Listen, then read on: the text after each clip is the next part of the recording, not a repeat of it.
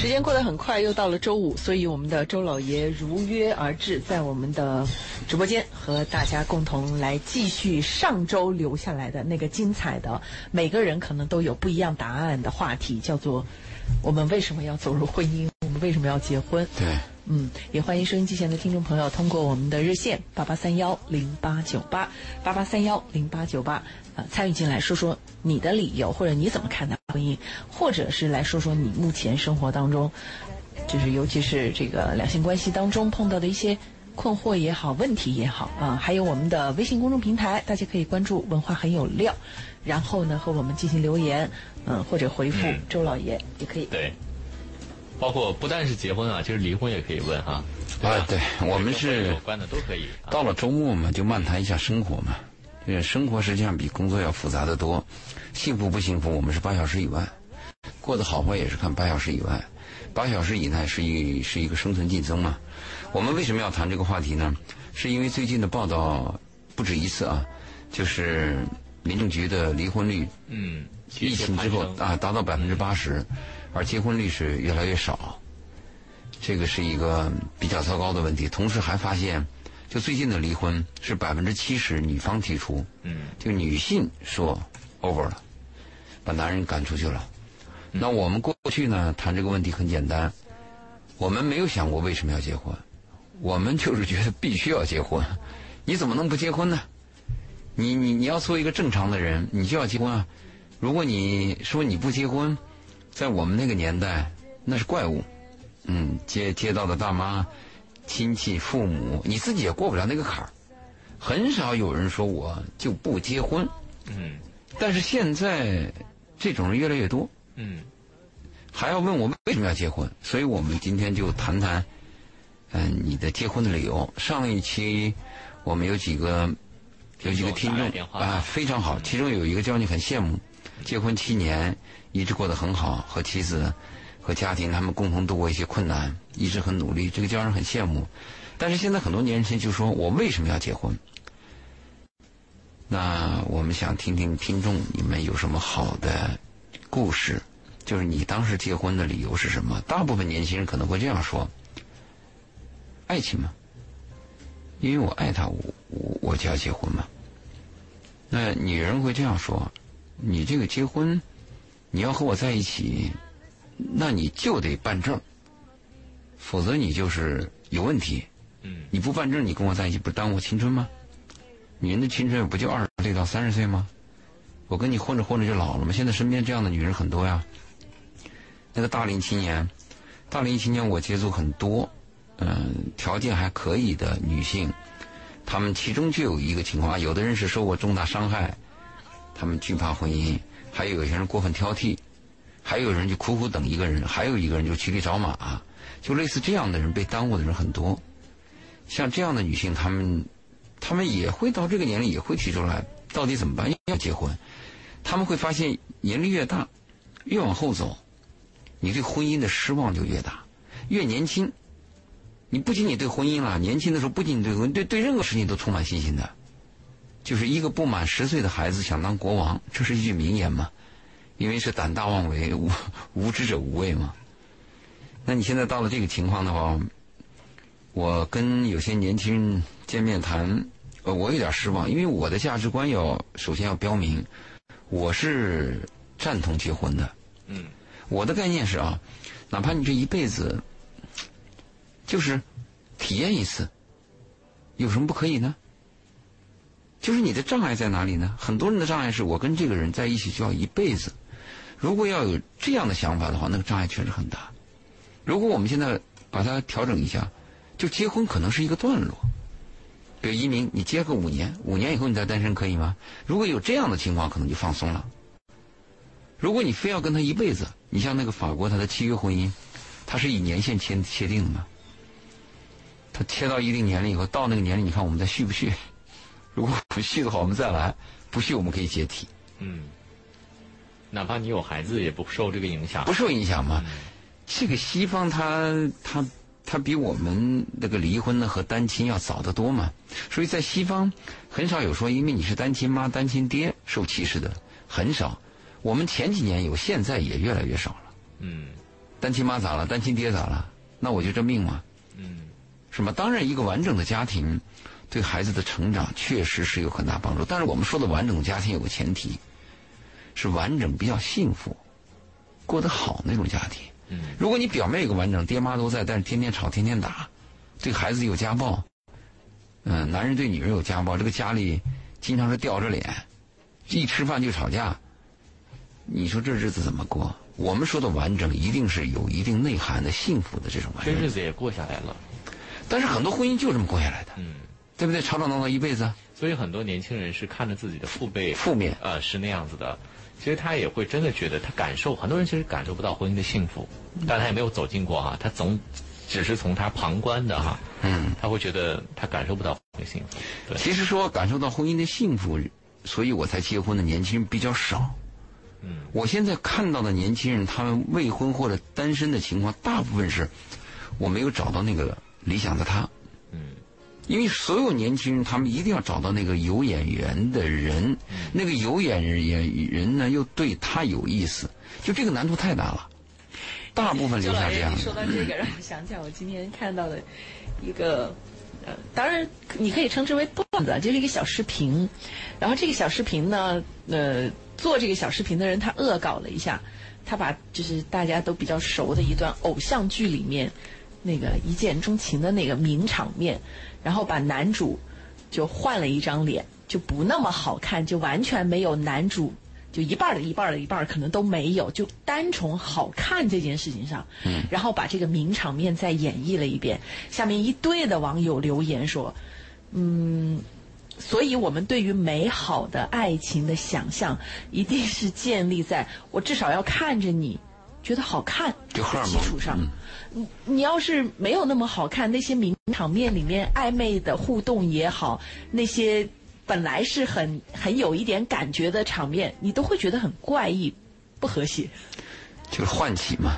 是，所以所以刚刚周老爷为什么我我突然就想起这个，就是因为您刚刚说了那一句，就很多人他一直都在等待或者期待那个我看上了他，他也看上我的人出现。有些时候从人的感觉上来讲。我真没看上他的时候，我光是想想，我以后可能还得跟他牵手，还得拥抱，我都可能受不了。你刚开始就否定了，是的，就是就是从眼睛开始就已经不能接受了，更不用说接下来的肢体的接触、皮肤的接触，那就是完全排斥了。但是婚姻是一定有更进一步的、更亲密的接触的，必须的。是的。所以如果一开始我就已经否定了，那我又如何进入到下一步呢？所以也不能怪人矫情，确实心里过不了这一关你。说的是个演员的问题，这个演员啊，你真的是没有办法，因为我们看那个 旧社会、旧时期的 旧时期的婚姻啊，旧时期的婚姻，它只有一方演员，就男人看上女人，女人没了生存随从，这个就几率比较高。如果你要是双方都看上，几率的确很低。其实你说一见钟情，你现在看吧，每一天都有，每时每刻都在发生。街边咖啡店、拐角，啊，超市，你都会在你身边走过一个，哎，你心里一喜欢一动的人，一定是有的。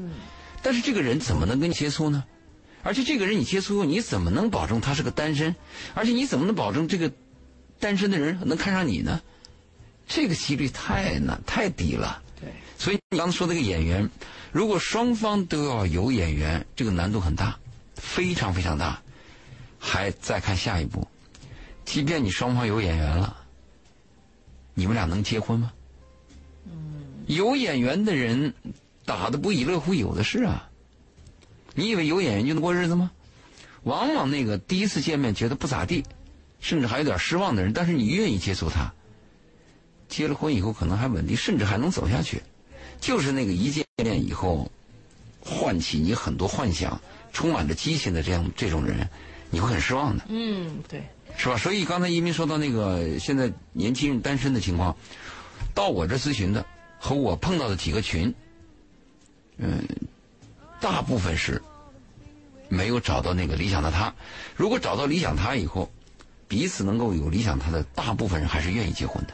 嗯，就年轻人结婚的理由就是要有那个荷尔蒙的萌动，嗯，对。要有一见钟情，要有因为只有，有了这个，才愿意有进一步的亲密接触，才会有冲动，才有可能。往前走。对，才会犯错误，是不是？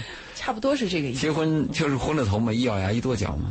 很多大事儿不是你深思熟虑嘛，是一咬牙一跺脚决定的嘛。往往深思熟虑以后都是后退的嘛。所以这是我们讲的结婚的年轻人现在，他结婚的一个理由就是我一定要有有眼缘，我有喜欢的人。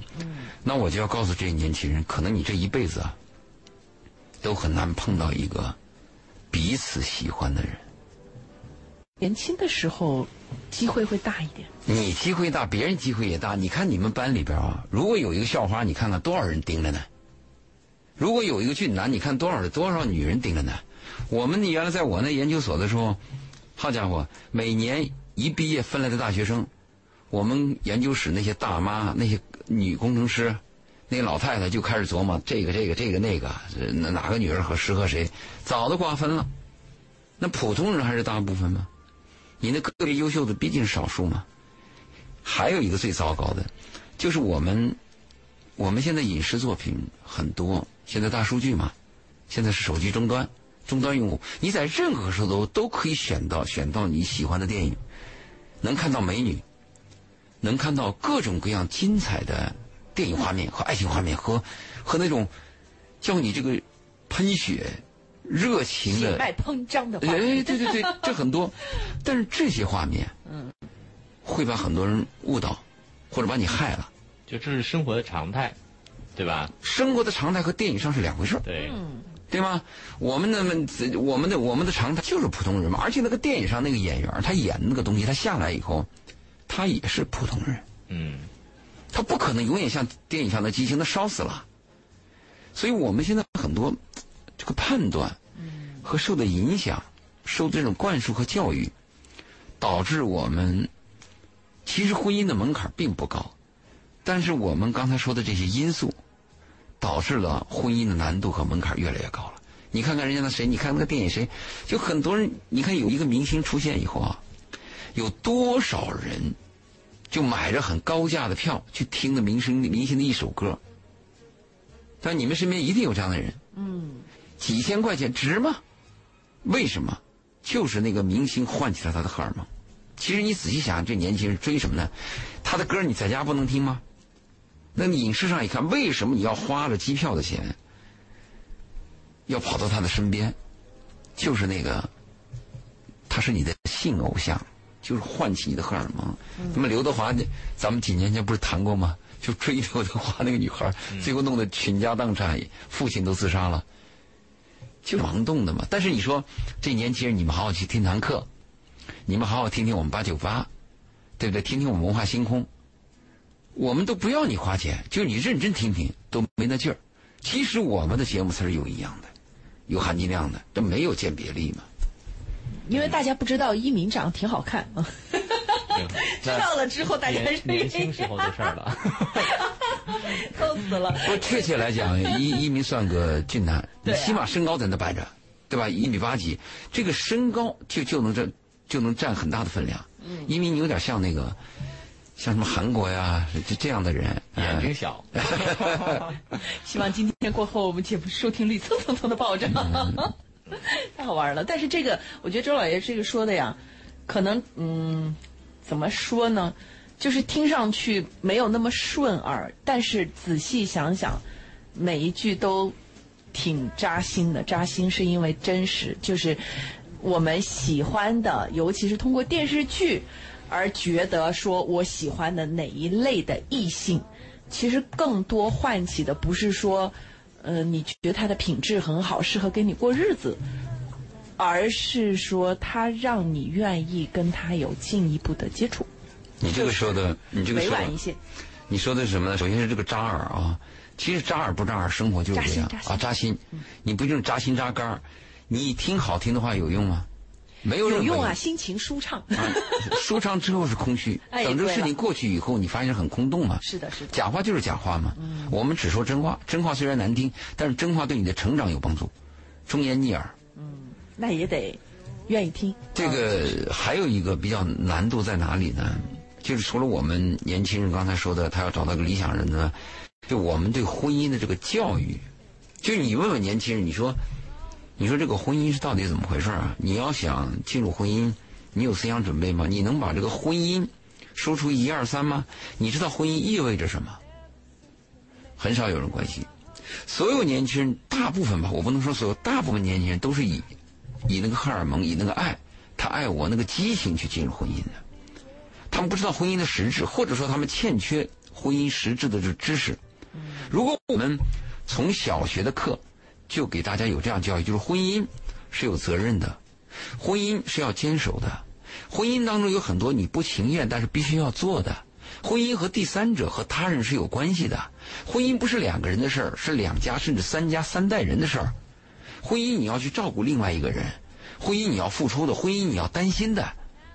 如果我们从小就这样这样教育，结婚率更低了，不，结婚率更高了，离婚率低了。是吗？哎，因为我们没有准备，我们就抱那种幻想，啊，像海市蜃楼一样的走入了婚姻，这个离婚率高。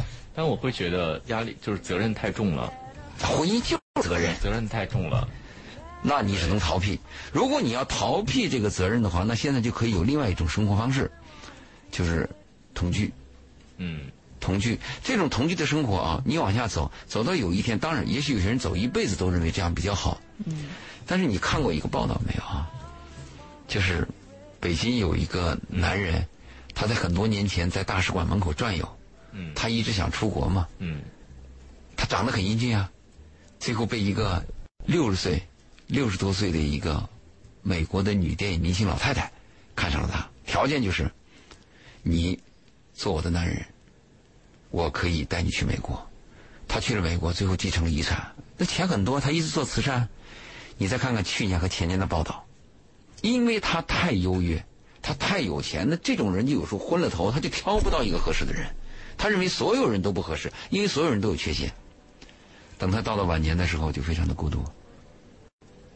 很多人到晚年的时候会后悔，就我为什么没有一个孩子，我为什么没有个家？你看讲到这儿的时候啊，那些，呃，你会发现这个离婚以后的二婚的复婚率在提高，这是一个好的迹象。还有呢，就是老人找老伴儿。老人，你说找老伴儿干嘛呢？我们过去说结婚是为了生孩子，为了一个家。我都老了老了，我我找什么老伴儿呢？就是因为孤独。但是现在老人啊，你你你看看最近的一些近期报道，也有改变。他们同也有改变，啊。他们同居不结婚了，都想开了，啊，对不对？过去孩子还担心这父母的遗产，现在你你也别管我，儿子你别管我，对。女儿你别管我不，领证，我不领证，嗯。我们就一起过日子。我跟你也有提前把这个财产公证好再结婚的，也有。对对。对，但是你可以看出啊，这个婚姻它有一个有一个神圣的东西。你有有一天，一个男人，比如说一鸣，你要爱上一个女人，你是真是愿意跟她过一辈子，你的心里边就惦记着她，你愿意有一个海誓山盟的东西。这个海誓山盟的东西有两个标志，两个标志物。第一个标志物是，你愿意和这个女人领证，特别是你是个有财产的人，你在不做财产公证之前，你就愿意跟这个领证，这是第一个标志物，就是你爱这个女人的标志物，对吧？第二个标志物呢，虽然你不领证，但是你敢跟这个女孩生生孩子，哇！一个男人敢跟一个女人生孩子，他很理性的，他不是意外怀孕啊。我说的很理性，他计划好了，要就是坚定决心，我一定要跟这女人生孩子。那这也是个标志物，因为你知道，一个女人一旦生了你的孩子，这个就是终身，这是一辈子你要去负责任的。所以有一天你爱上一个女人的话，可能是第一个标志物也很重要，就是那个结婚证。嗯结婚证是一个是一个誓言，相当于一个宣誓。嗯你比如说你爱我，你爱我，你爱爱在哪里呢？啊，男人给女人经常花钱，我愿意给你花钱，你有困难我就帮你，我把你的问题放在我的问题之前。好，那这是一个标志，证明你爱我。那第二个标志呢，就是我愿意和你结婚，我有财产，我不做财产公证的跟你结婚。第三个标志呢，你说你爱我呢，就是这个男人有排他性。我心里边只有你，不论我是什么状态，我多大年纪，我已婚未婚，反正我心里边只有你，我其他人不接受。这三个标志，就是你爱这个女人有点半疯状态。那这里边三分之一就讲到一个婚姻。所以刚才讲到我们那一代人，我们那一代人没有什么为什么，你必须要结婚。如果你跟爹妈说你不结婚，好家伙了得！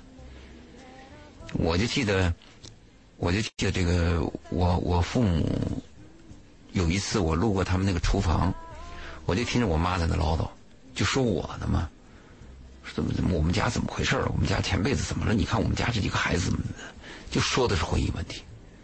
因为我我我也对婚姻是有一定的看法，但最后走向生活，走到走到这个年龄，走过一生，你回过头看啊。婚姻关系是男女关系最复杂的一种关系，但是如果两个人比较善良，两个人基本上对对方愿意去在一起，你往下熬，你熬到最后你会发现那个收获会大于你的支出。你看男女关系有三种关系啊，啊，我们说的亲密，我们说的契约，我们说的性。其实这三条能够统一的前提下，只有婚姻能做到。你比如说，有些地下情，他有性有亲密，但是他没有契约，对吗？那有的人是虽然有契约，就是我们讲婚姻以后办了那个证，他没有亲密，他有性。那有些恋爱当中的男女呢，他有亲密，但他没有那个契约，没有那张纸。真正能满足男女关系的。全部就是性、亲密和契约。我原来在麦当劳啊有一次，呃，我不止一次看到这样镜头。麦当劳嘛，年轻人去的比较多。就我桌桌子对面，那个男孩拿那薯条就蘸着那个西红柿酱，蘸一根给那个女孩嘴里喂一根，蘸一根喂一根。其实这个就是亲密，这个亲密就可能会有性。注意啊，有性未必有亲密。我们很多夫妻关系有性，但是没有亲密。什么，嗯，上出门呐，上班呢，没有拥抱，没有没有亲吻，上街也不拉手。很多关系很恶劣的家庭是这样子。所以，一个男女关系，如果是你有契约、有亲密、有性，是非常完整、完美的一个男女关系。嗯，婚姻可以做到。嗯，在某一个刹那可以做到。对，周老爷忍不住说了句实话，在某一个刹那，对，因为这个东西，对他他不可能一直一直都这样，因为我们都很清楚的知道，包括每一个人的状态，他也是起起伏伏的。这个起起伏伏的状态，它几乎可以囊括各个方面，同样也包括你跟你在恋爱的状态和你进入婚姻的状态。在婚姻里面，嗯，这个起起伏伏。可能很多人会忽略掉，当他起来的时候，不会觉得怎么，就会觉得婚姻这样挺好的。我就是为了这个结婚的，所以理所当然。但是当他往下荡的时候，大家就会觉得哦，这就是爱情的坟墓了，哦，就过不下去了，不要过了。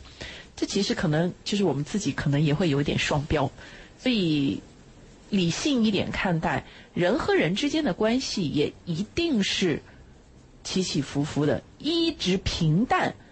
那叫君子之交，你们可能经常不怎么见面，你们也没有什么利益合作的关系，不涉及到要争执要怎么样的，不会占用对方太多时间的，这样可以一直维持相对平淡的关系。但是婚姻不能。你刚才说君子之交那种关系啊，一定是，嗯，随着年龄的增长啊，比较老态的时候，是可以做到君子之交的。如果年轻的时候很难做到君子之交的，我上周看了一部日本电影叫《人生果实》，我建议很多已婚的或者是想结婚的男女呢去看一看。我看了非常感动，这是一个纪录片，拍的是一个设计师和他的妻子共同生活了六十五年，他们在最穷的时候一直往一直坚持的在一起。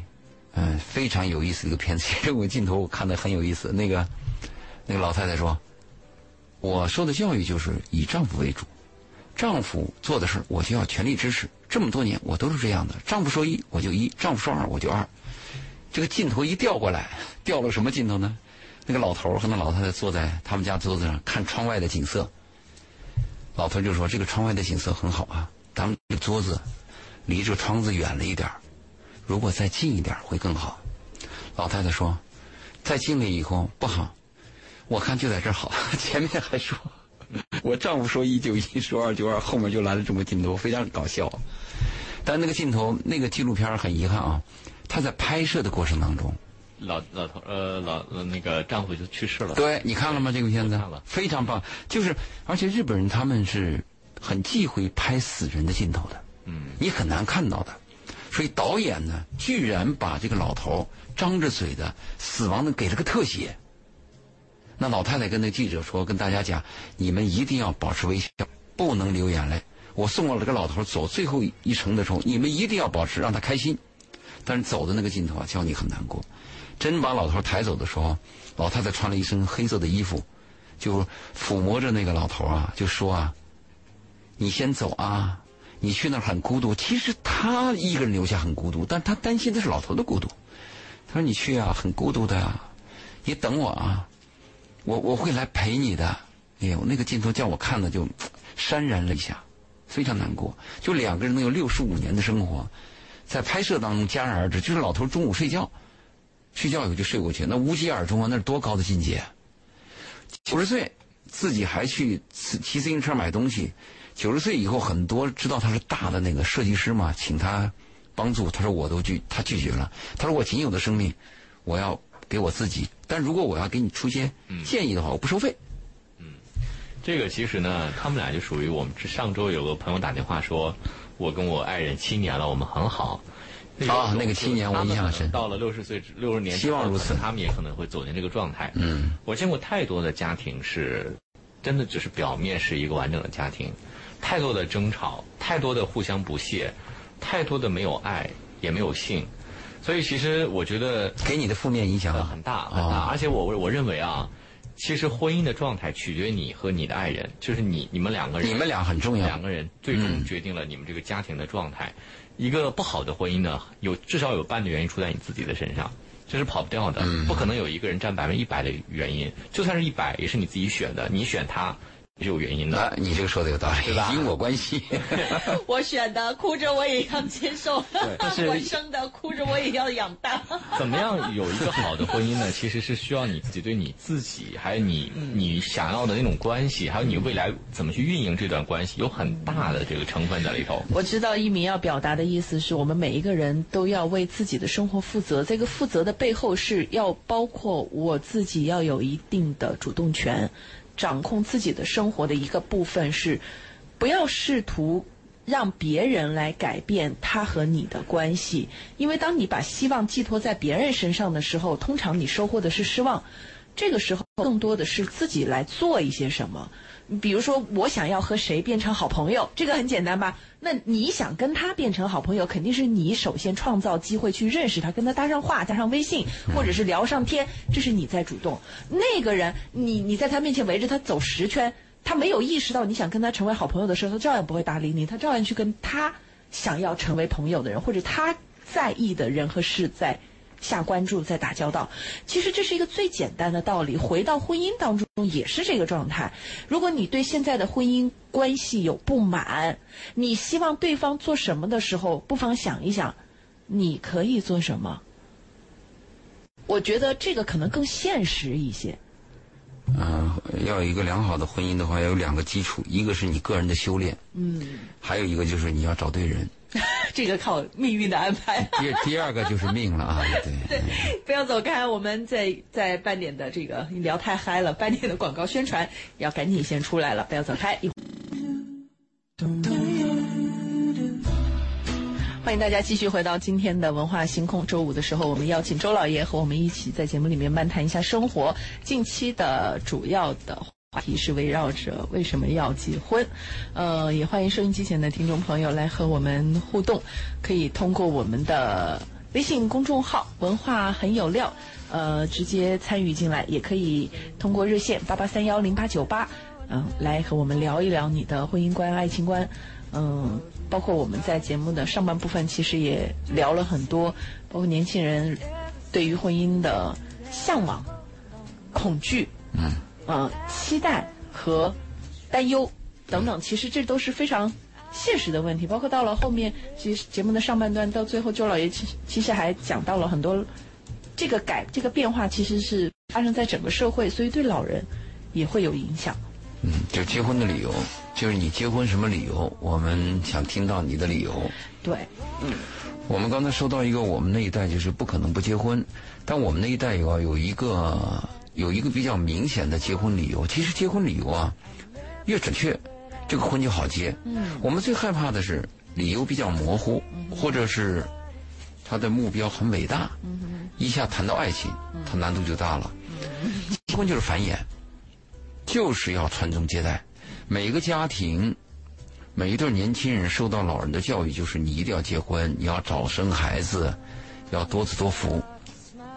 但当年我们是计划生育啊，但是那个多子多福和早生孩子、传香火，这是老一代老一代的非常明确的一个理由。问题是什么？现在是年轻人可以，是不是可以不结婚就生孩子？把这个多的啊是，是不是我非要结婚我才生孩子？那如果有这么一个坎儿，我非要结婚才能生孩子，那这个可能会是一个理由。但如果说我不结婚也可以生孩子，那很多人可能会选择不结婚，因为你结婚以后他受到的限制，就对你们俩的限制会比较大嘛。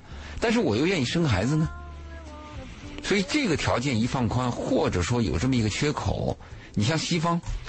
从美国二零幺五年的调查，就是非注册的 family，嗯，已经高于注册的 family 了。对，现在这个趋势还越来越猛。就我们有家庭，但是没有婚姻，这个啊，有家庭没婚姻，可能真的是今后的主流。对，不但主流是一个是非常明显的一个趋势。嗯，这麻烦了，以后都是这个样子。就你的婚姻法限制不了我们，但是啊，你看那加拿大，它是有要求的，就是你们两个如果是男女关系。有证据证明同居八个月以上，他认为你是事实婚姻，对，对吧？在这儿，虽然你不去办这个法律上的婚姻，但是你这个事实婚姻，他也会受到法律的保护。对，对，对吧？但是那个受到法律保护啊，比你办那个结婚证、离婚啊那个要简单的多了。嗯，就就是一个钱和分配的问题，而且这个分配也比较明确。一旦结了婚以后，问题就比较复杂。所以这个趋势啊，是不是未来就这么定了？未来呢，我们都有家庭，但是我们没有婚姻，这也是我，这也是经常我跟一些女人跟他们的建议啊。我说你生的第一个孩子啊，是给你自己生的，你生的第二个孩子呢，是给你孩子生的，因为今后社会是有家庭没有婚姻，这儿子呢，过节的时候去哪里呢？儿子，我去我妹妹那儿了。这女孩去哪里了呢？我到哥家去了，我带着我的孩子，我哥还带着他的孩子，这个可能性完全有。这可能性不光完全有，而且还挺高的，概率很高。反正我现在给我们家两个小朋友经常说的一句话就是：我们可能没有办法陪你到老，但是你的妹妹或者你的哥哥可以。对。而且你以后有个什么事儿，朋友也好，什么也好，今天能帮你，明天不一定。嗯。但是你你们兄妹之间，这辈子都可以。就是这个也也叫做观念的灌输吧，但是对于婚姻还真没有，只是告诉他，就是以后可能你们长大了就不会跟我们住在一起。这个我是有从小就跟他们有这个观念的强调，但是我特别认同周老爷讲的，因为以后住不住在一起啊，这个是另外一说。我自己一个人住也是没有住在一起，我有一个小家庭也是没有住在一起。但是血就是血缘关系，血缘关系非常重要，太重要了，太重要了。对，它是本能。嗯，我们我们在年轻的时候啊，你好像看着有很多朋友，但是真正当你有灾难的时候，或者非常孤独的时候、无助的时候，你看你身边是谁？除了利益关系，就是血缘关系。其实说到这个，如果利益没有了，就是血缘关系。让我想起来，就是因为我到深圳也十多年了。在十多年前，我是在湖南，然后那个时候我会觉得我在湖南有很多很多的朋友、同学，呃，来深圳之后也经常回湖南去。但是近期再回去，我就越来越强烈的感觉到我不是说为了见哪个朋友我要回去，因为我知道他们都很好，然后偶尔聊聊天也就可以了。你要看家人。对，我的家人亲戚，每次如果有机会回湖南，就一定要全家的亲戚们全部在一起。在一个叫做“回家”的餐馆吃一顿饭，就像是一个仪式一样。然后我也很期待，我们家里人也很期待。然后大家每年都会期待有这样一顿饭。这个时候会让我觉得，原来这个城市真正留给我归属感的，不是年轻的时候的那一些陪我走过一段路的人，嗯，而是一直陪在身边有血缘关系的人。对，你想过没有啊？就是在你离开这个世界的时候啊。最后在你的床头是谁？你想过这个问题吗？我没想过，但是我经常想，我要是儿了之后，谁会愿意为我流眼泪？呃，为你愿意流眼泪的人啊，一定会有还不少。你包括同事都会，呃，那个见，就是见到这个情景，人都会难过的嘛。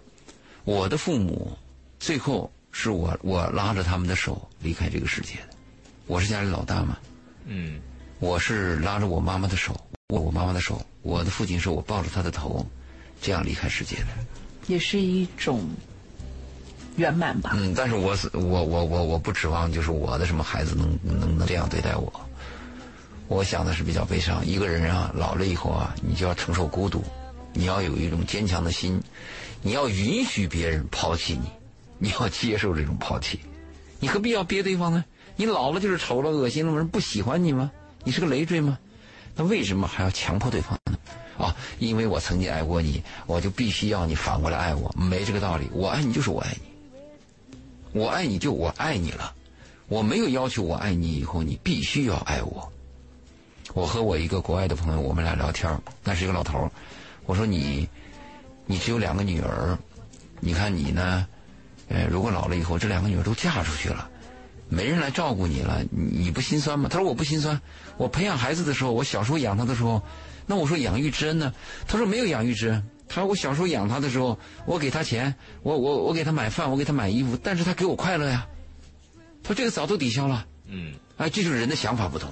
嗯，我好喜欢这个想法。事实就是。对，事实便是如此。嗯，你看那个大象啊，大象快死的时候，那个老象。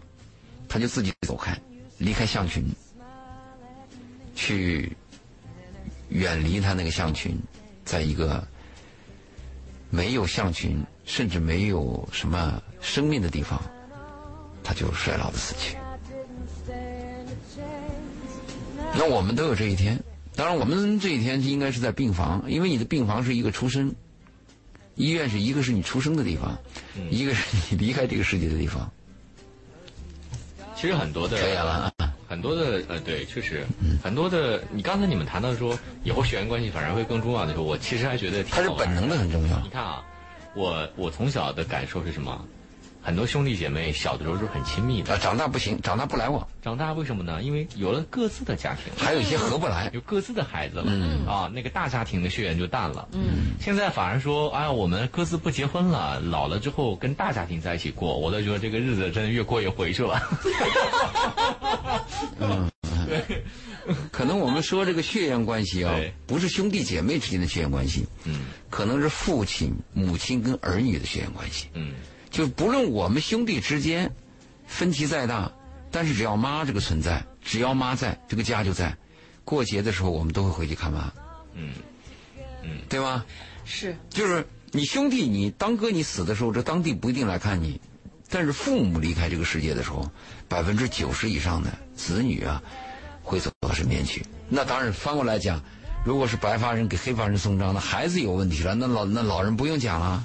那肯定是来到你身边的，非常非常悲伤的事情了。嗯，血缘关系确实很重要。这就是我给我给这个年轻的女性，或者说要结婚的女性建议：这个生孩子、生二胎，就第一个是给你自己生的，第二个是给孩子生的。其中还有一个原因，就生一个孩子的危险性太大。你是说风险？当然风险太大了。你看看北京有一个叫失独家庭的那个群呐。嗯。你看看那些人暗无天日啊！就是现在，确实也是鼓励大家生二胎。那是现在，可能也是鼓励大家生二胎的。对，你真正放开二胎，你看看这个，就是我们的统计啊，并没有达到预期。嗯，现在有些省市和地区在下降。嗯，就是一个种族，一个种族如果保留这个种族能够完整下去，它的生育率是二点三。嗯，要达到二点三，小于二点三的话就危险。好。我们今天邀请周老爷跟我们谈一谈这个相关的话题，就之前我们没有谈完的结婚的理由是什么哈？今天其实也聊了很多，大家聊到后面会有一点感慨啊，个人的一些，呃，更多的是家庭层面的一些感慨。呃，如果在节目之后呢，您需要啊跟我们的嘉宾周老爷聊一聊您自己的啊婚姻也好，家庭也好，或者是呃亲密关系也好呢，有些疑惑需要去咨询的话呢，您都可以在微信当中搜索我们的公众号“文化很有料”。那您在关注了文化很有料之后，可以回复“周老爷”这三个字，嗯，就会弹出他的微信二维码。嗯，好，那我们在下周五的同一时间，OK，再见，拜拜。